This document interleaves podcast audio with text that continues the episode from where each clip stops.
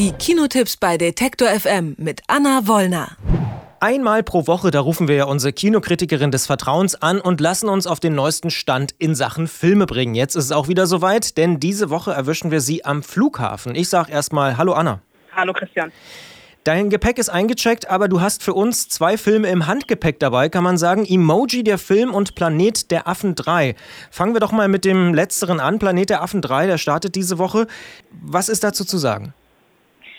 Der dritte Teil der neuen, modernen Trilogie von dieser Planet der Affen Sci-Fi-Saga, die ja eigentlich in den 60ern mit Charlton Heston angefangen hat. Ein Film, den ich als Kind geguckt habe, der mich sehr, sehr verstört hat. Dabei steckten damals in den Affenkostümen noch Menschen. In diesem Hauptaffen hier steckt wieder ein Mensch, nämlich Angie Circus, aber der ist natürlich digital am Computer nachbearbeitet worden mit dem Motion Capture Verfahren. Und Andy Circus, das ist der Typ, der auch schon Gollum in Herr der Ringe war und Peter Jacksons King Kong. Der kennt sich also aus, zumal das hier auch der dritte Teil ist und es ist tatsächlich der beste Teil dieser Trilogie. Wie schon beim zweiten Film hat auch hier wieder Matt Reeves Regie geführt und der macht eigentlich alles richtig, wenn man den Film mit dem letzten Film vergleicht, der ja in so einer epischen Schlacht geendet hat vor den Toren von San Francisco, wo es wirklich knallhart zuging, Mensch gegen Affe, Mensch gegen Mensch, Affe gegen Affe. Und er macht hier so eine Art Downgrading und erzählt eine fast schon ruhigere Geschichte, so westernartig, wie so eine Handvoll Affen versuchen, ihre entführten Familien- und Freundesmitglieder zu finden, die dann irgendwann finden in so einer Art KZ im Wald, also ein Konzentrations- oder Arbeitslager, in dem die Affen eingefärcht sind. Die Hauptfigur Caesar motiviert so ein bisschen durch Rache, versucht da jetzt die anderen zu befreien und wird zu so einer Art Galionsfigur im Affenkrieg noch mehr, als er bisher war. Und das Besondere an diesem Film ist, dass er ja, mehr oder weniger komplett aus der Perspektive der Affen erzählt wird, unglaublich wenig gesprochen wird, dieses raue, graue, düstere Bild einfach zeichnet und für mich deswegen ja mehr oder weniger so mit zum intelligentesten gehört, was der Blockbuster Sommer in diesem Jahr zu bieten hat. Das klingt sehr, sehr positiv. Als ich im Kino war, hatte ich so ein bisschen das Gefühl, es könnte ein bisschen pathetisch sein, aber dann täuscht vielleicht der Eindruck.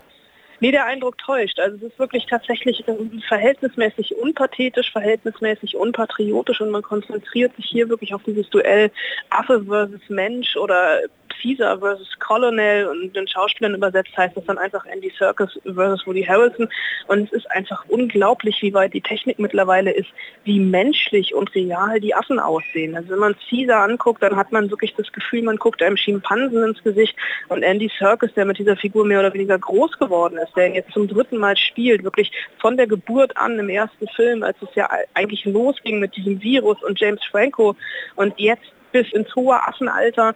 Das ist auch eine schauspielerische Leistung, die man beachten, die man bewundern muss, wenn man dieses ganze Motion Capture einfach mal sich wegdenkt. Aber das ist auch einfach mittlerweile so weit, dass ich da mehr oder weniger staunend mit offenem Mund im Kino gesessen habe und gar nicht mehr wusste, ist das jetzt echt oder ist das doch animiert. Dann kommen wir noch zu Emoji, der Film. Ein Film, bei dem ich am Wochenende, muss ich zugeben, als ich den Trailer gesehen habe, herzhaft lachen musste. Und zwar nicht, weil ich das Gefühl hatte, der wäre besonders gut, aber vielleicht täuscht auch hier mein Eindruck. Nee, der täuscht nicht, das Lachen ist zurecht, aber es ist eher so ein verzweifeltes Lachen. Emoji, der Film hat es tatsächlich geschafft, nach dem Startwochenende in Amerika bei Rotten Tomatoes eine Wertung von 0% zu haben. Mittlerweile ist sie, glaube ich, so bei 3 oder 4%, aber das sind 3, 4% so viel. Die Idee an sich ist ja eigentlich gar nicht so verkehrt. Das hat ja auch schon mal geklappt, dass man irgendwie mit Lego The Movie Spielzeug verfilmt hat. Und hier jetzt sich den Emojis zu widmen, ist von der Grundvoraussetzung eigentlich gar nicht so schlimm. Was richtig, richtig schlimm ist, ist die Umsetzung.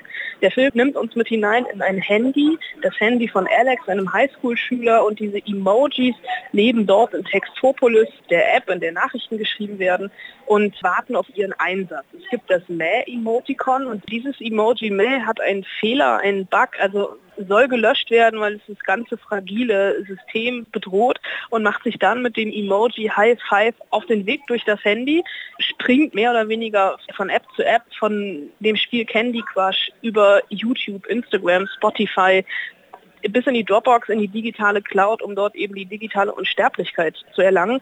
Und das ist gnadenlos geklaut. Einmal bei Alles steht Kopf von Pixar und einmal bei Ralf Reicht von Disney. Aber es ist nicht irgendwie süß oder nett geklaut, sondern einfach nur plump. Die Dialoge sind Hanebüchen, das Drehbuch, naja, ist löchrig ohne Ende und es ist auch ganz, ganz unverschämtes Product Placement. Der Film ist von Sony produziert und hier wird jede Sony-App in den Himmel gelobt. Also ein Film, bei dem die Rotten Tomatoes Wertung mit 0% einfach nur hinhaut, denn das ist so lieblos und emotionslos alles, das muss man erstmal schaffen bei einem Film über Emoticons, dass der Film für mich einfach nur absoluter Rotz ist. Das also die Einordnung zu den Filmen der Woche von Anna Wollner und ich sage vielen Dank und guten Flug. Vielen Dank.